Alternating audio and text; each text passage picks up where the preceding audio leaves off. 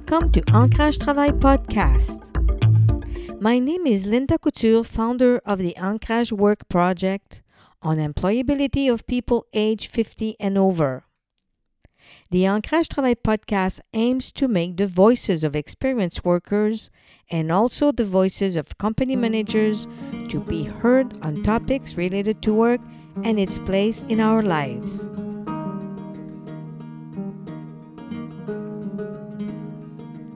Today, I'm going to have a conversation with two guests Albertos Polizogopoulos, a 38 year old lawyer and entrepreneur from Ottawa who founded Acacia Law Group on January 1st, 2021. Also joining us from Montreal, Peter Stockland, 65 years of age, a journalist, editor, and a professional writer with four decades of experience. He is a consultant and head of strategic communication for Acacia. Hello to both of you, and thank you for being with us today. Hi, Linda. Okay. Hi, thank you for having us. Okay, I'm going to start with you, Alberto. Um, I'd like you to tell us how your background uh, growing up in Northern Ontario prepared you for a career in law and for striking out on your own with a new idea for a law firm called Ac- Acacia Group. Uh, well, so I grew up in a small town in northern Ontario. There was about 5,000 people in the town I grew up in. My mother was a school teacher, and of course, with a last name like Polizogopoulos, you can imagine that my father owned a restaurant. Yeah. Um, and how did that prepare me for a career in law? I, I, I don't know, actually. Um, we always uh, engaged in vigorous debates around the table and things like that, so that probably played a role in my uh, adversarial or, or uh, adversarial nature uh, or desire to engage in advocacy. Uh, and over the last 12 years, I have a, I had a practice which was almost devoted exclusively to churches and parachurch organizations.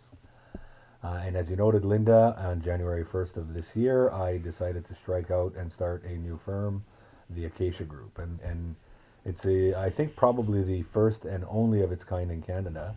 Uh, I think it's probably the first and only openly Christian law firm uh, dedicated and devoted to serving uh, almost exclusively churches and religious organizations.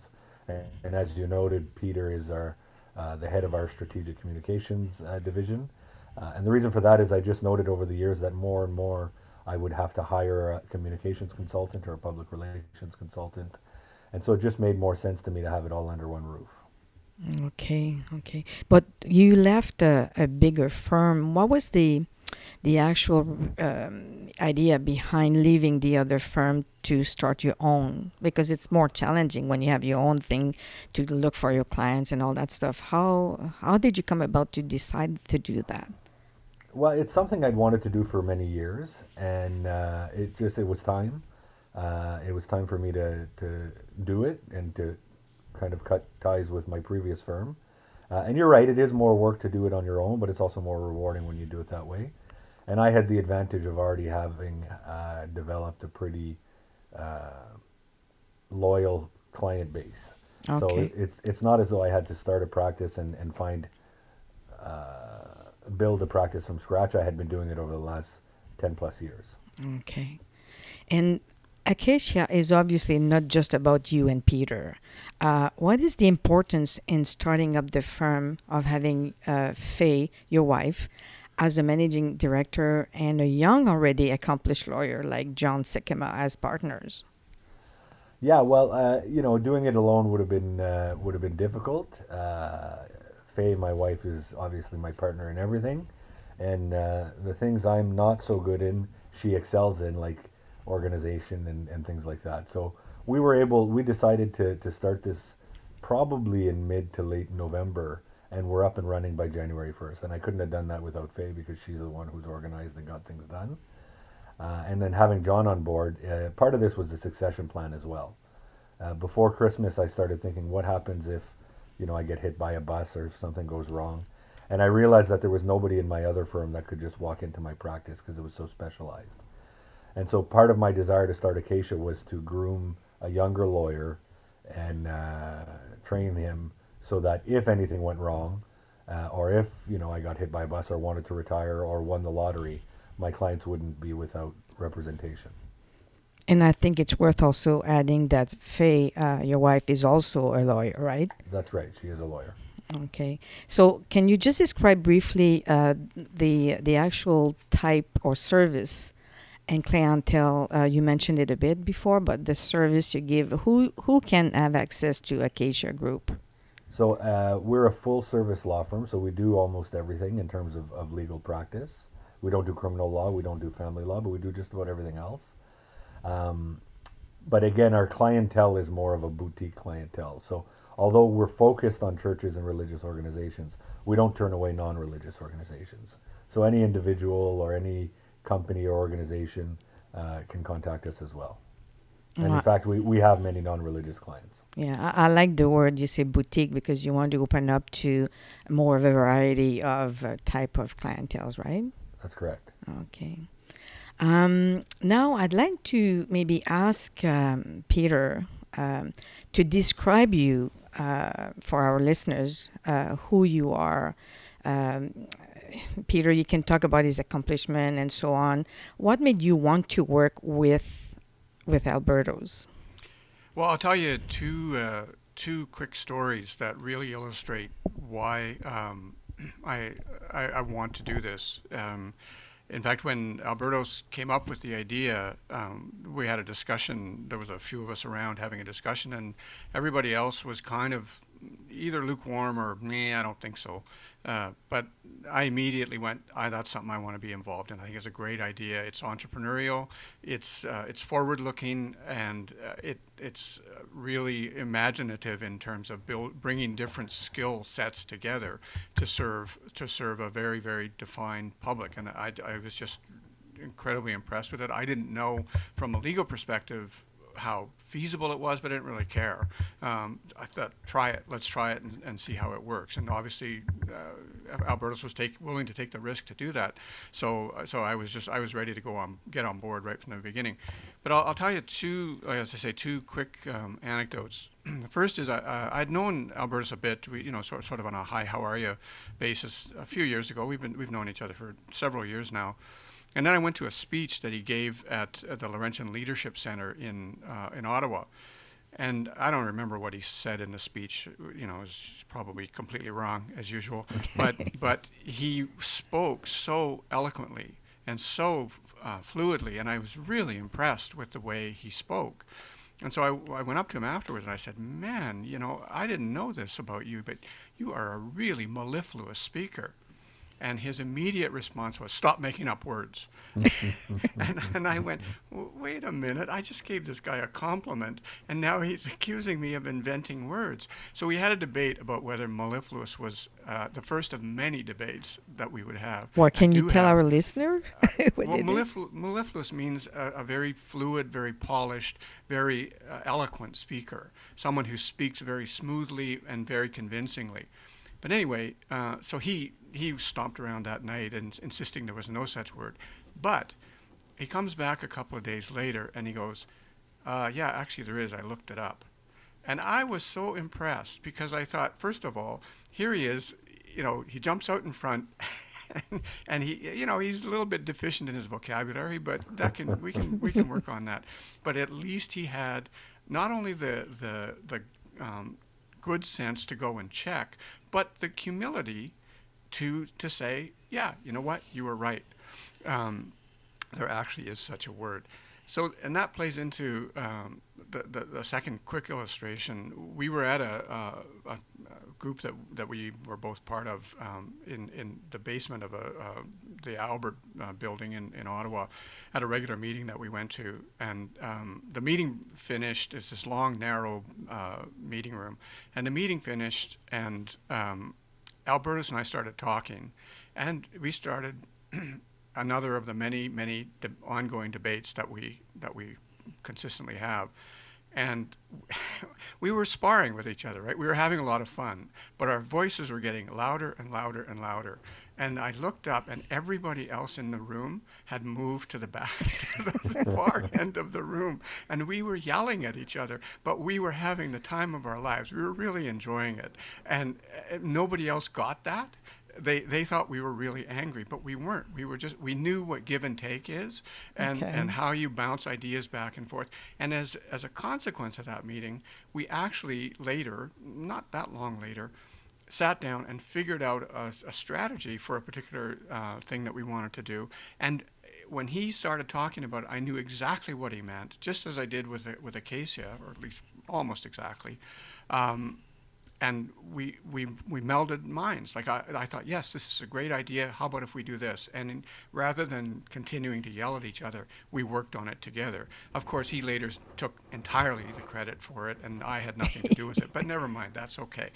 And I thought to myself, this is a guy I really like as a person because he can yell at someone and do it in fun and yet still stand his ground. Uh, he's willing to check and admit when he's wrong, as he often is. Um, this is the kind of person I like. I really, really like, and I can work with this guy. So you're talking about humor and respect for the other, no matter what your your position is about. Those are two Yeah. primary qualities, and there's also uh, what binds them together is integrity. Mm. And as wrong as Albertos can be about many, many things, the one thing no one could ever, ever say, especially in my hearing, or they'd get an earful, is that that there's any question about his integrity. He's a man of supreme integrity, um, and uh, that to me is what um, binds the humor and, and the respect together. Okay. Uh, thank you, Peter, for this uh, insight uh, and to get to know better Albertos. Then I'm going to give turn to Albertos now. Um, can you tell us how and why you decided to invite Peter in your team as a consultant in communication? And uh, what were you looking for? Uh, what makes Peter a good asset to your law firm? Uh, sure. So as Peter said, you know, we have a, a good relationship. We've been friends for uh, many years. It's an interesting way how it happened. Like Peter said, maybe 10 years ago we knew each other sort of on a hi, how are you uh, acquaintance basis. And then one day, I don't remember how it happened, we went for lunch. And then we've probably gone for lunch every week since. And that was maybe seven or eight years ago. So we've developed a pretty good friendship. As he said, we, we work well together. Uh, and over the past year or two, I had hired Peter to do some public relations consulting on some of my files and and I had hired other people in the past as well, but it worked really well with Peter. And so when I decided to start Acacia, I thought, you know, wouldn't it be good to have Peter on board? Not only because we're good friends, uh, but he has something to offer. He has some expertise and experience in communications that uh, very few people have. And so um, that was the draw, and it's it's been a month and a half, and it's worked out well. Good, good. Uh, but beyond the, the personalities and how you like to work together, friendship and, and respect, what is the common belief at the heart of Acacia that you and Peter truly share? And Peter, uh, you can add something after that if you want. Uh, well, my guess would be that, and this wouldn't be unique to Peter and I, but to everybody involved in Acacia, is a desire to serve the broader church. A strong, a strong desire to serve the broader church in a way that we can. Uh, and everybody has different gifts and talents, and we're using ours to accomplish that. Okay, Peter?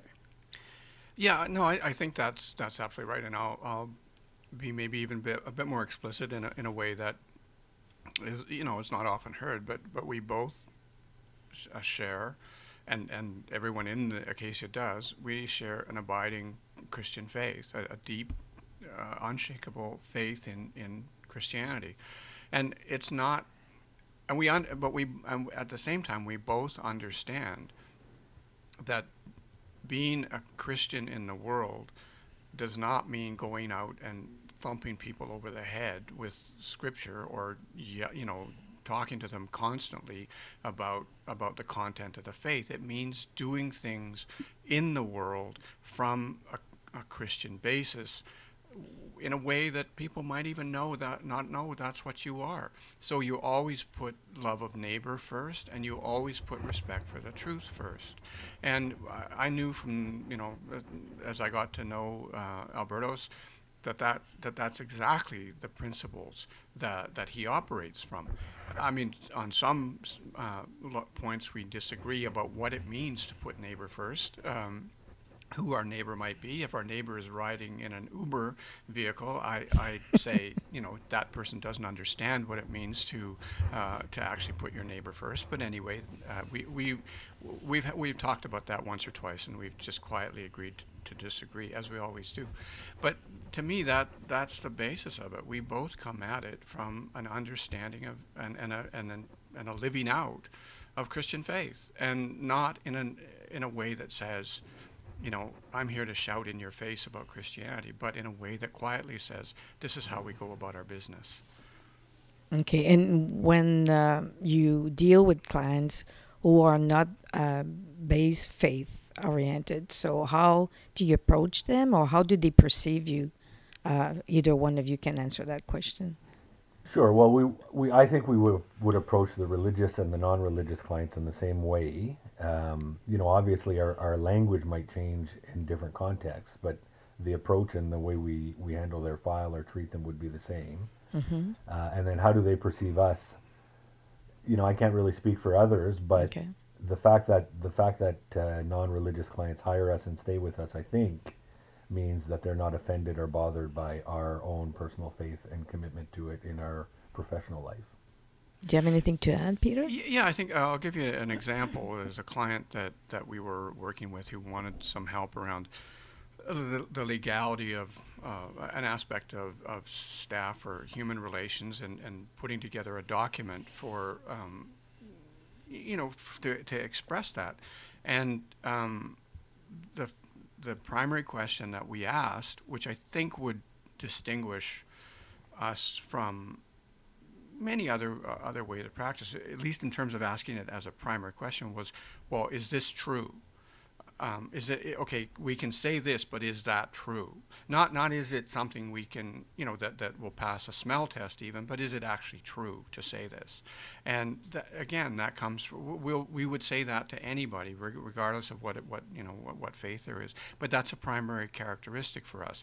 What it's it's not not I'm not, not just in law obviously, but but in in communications, the game becomes what can we, you know, for want of a better term, get away with, what what can we what can we get past, uh, what will they accept, and our approach is not that. It's okay. What's the truth here? And th- like that just permeates our both our working relationship and the approach of of Acacia. Hmm. Interesting. Now, I'd like to um, uh, to approach this topic that I have at heart. Um, uh, the really the different di- generation working together. Uh, here, there's what some might call an intergenerational gap between Peter and you, Alberto, and Faye and John. For example, you're homeschooling your kids while Peter's son teaches at the university. Uh, might that age difference create obstacle? And if it does, how do you see how to overcome them? Well, I don't know that I don't know that it, it, it certainly could create an obstacle. I don't think it has in my relationship with Peter. Uh, and I mean, look, I'm 38. Peter, I think, is 88, so it's a significant uh, it's a significant gap. But uh, I've always gotten along with old guys, and Peter's just another one. Um, so it, I don't think it's created any kind of a barrier in, in our relationship, Peter. I don't know if you agree. Well, listen here, Sonny. Uh, I, I, just want to correct one inaccuracy there. I'm in my 88th year, but I'm not 88 yet. So get it right. What's true and what's accurate? That's what we got to rely on. Yeah, there you go. No, I, will tell you. Uh, I was talking yesterday to um, Jonathan Van Maren, a mutual friend of, of uh, Albertos and, and mine, a uh, really brilliant young guy who's uh, he's 32, um, d- making a transition from being an activist to being a journalist, and he's doing a book on on the, the magisterial uh, Canadian journalist Ted Byfield, and I asked him, Linda, the, a very similar question. Ted is 90, not 88, 90 this year. Jonathan, as I say, is 32. And I asked him, how can you speak the same language as a guy who was 60, almost 60, before you were even born. And his answer was a really, really good one and a really illustrative one. He said, You know what? I grew up steeped in the same things that Ted Byfield grew up steeped in, but just many, many years apart. And when you have that common understanding and that common approach to the world, it, age doesn't really matter. You, you know, there may be this detail or that detail that, that varies, but you're speaking a similar language coming from a similar place. And that, what I was saying earlier about um, Alberto's integrity being, the, being a crucial thing, and real integrity. Uh, when you when you share that, it doesn't matter, you know, whether the age gap is five years, ten years, fifteen years. Your reflexes are based on that. Um, so you overcome those sorts of things. And when you when you speak of something and the other person knows exactly what you're talking about, then that's where you come from, and that's what uh, can eliminate uh, intergenerational or, or, or age differences because they really don't matter that much. You come from a common understanding. Well, thank you for, for this insight because um, we hear stories otherwise, and I think that would be inspiring for other people to try and, and get into this type of relationship at work. So thank you for sharing with us. Uh, just for the record, Peter is 65 for the listener here. but Peter has well known moral positions on things. Um, like he mentioned Uber. um, how how are you concerned, uh, Albertos, about the conflict that might cause? But more or less, how would you how do you deal with him when it it comes up? He yells at me. Yeah, so P- Peter and I actually, on most moral issues, would agree.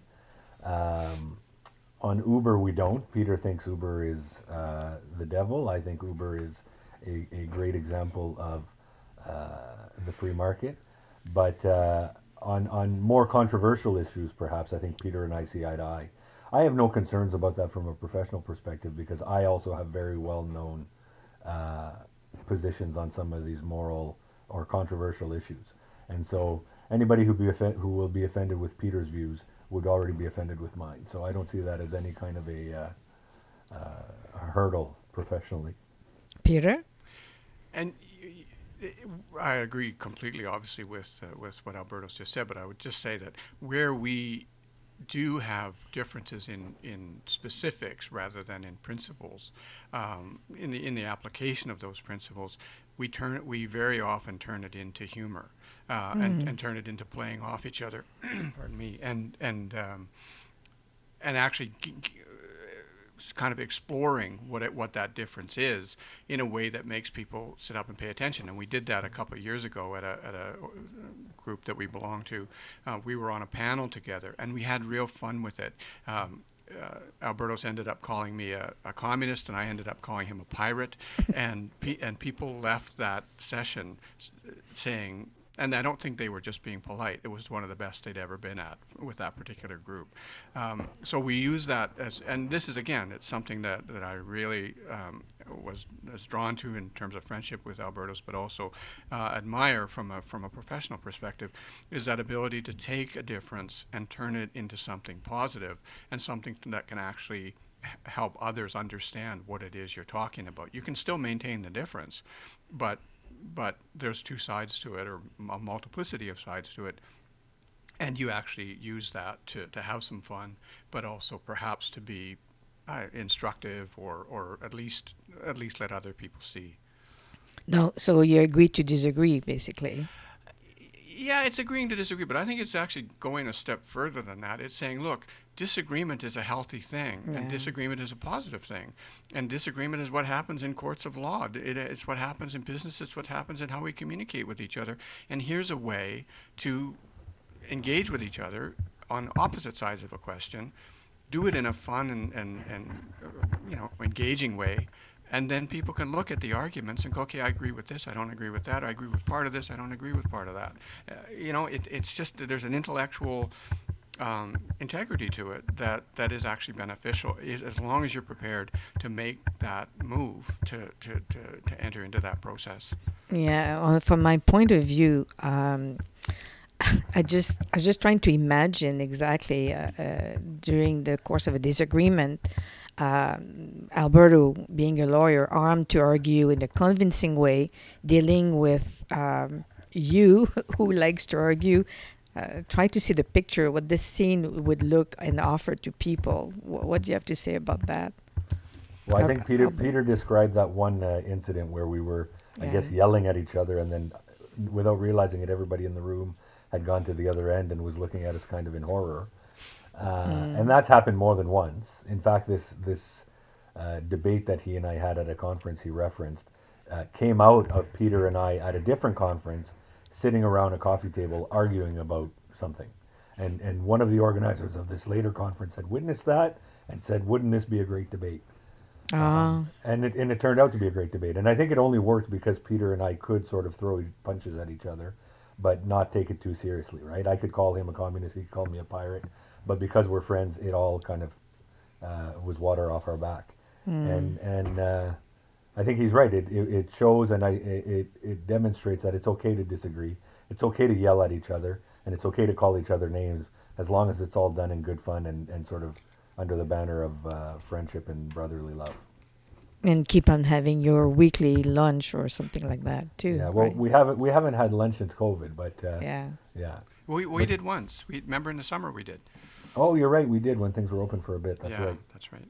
Mm.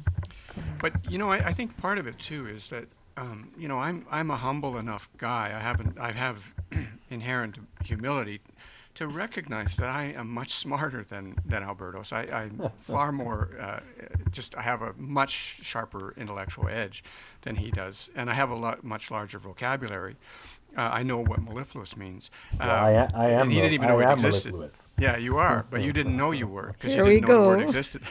but anyway, um, so what I try to do is I, I don't dumb down exactly, but I try to speak in a way Oh, yeah. that he will understand, like almost as if I was speaking to someone in a foreign language. You know, I, I, I explain things carefully, and I'm also like I, initially when I got to know him, I thought. This guy's a lawyer and, and he doesn't understand elementary logic.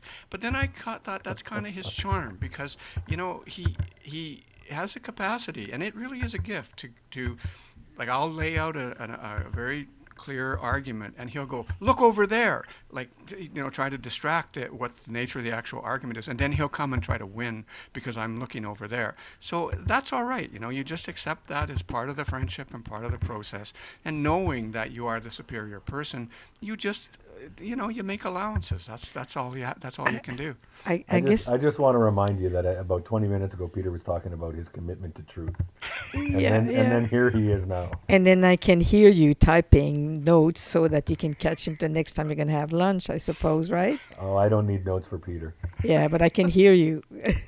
Bertos, how do you reconciliate professional activities, family life, and homeschooling?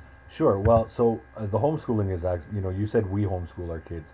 The reality is Faye's homeschooling our kids. Okay. uh, and I'm I'm just kind of in the way or in the background. But uh, now now that I uh, have started my own firm, uh, and in the la- in the time of COVID, I'm actually working from home, so I'm home more than ever. Uh, so I've not seen my I've not spent more time or seen my family more than I have in the last month, Okay. uh, and that's been great. And just in terms of trying to reconcile family life, personal life, and professional life, I have the luxury of having my clients, or most of my clients, uh, form part of my my social circles. And so when I go to work, I'm going, I'm dealing with good friends, close friends, uh, who you know, pe- most of my clients have been over to my house for dinner, and so th- they're part of my family in that sense. And so I have the luxury of just having everything come together under one uh, one header. Oh, that's wonderful. Um, I'd like to ask um, if you have anything else you would like to add to our conversation or something to bring except arguments for this point. Oh well, if if we can't bring arguments, then no, I have nothing else to add. this year. Peter?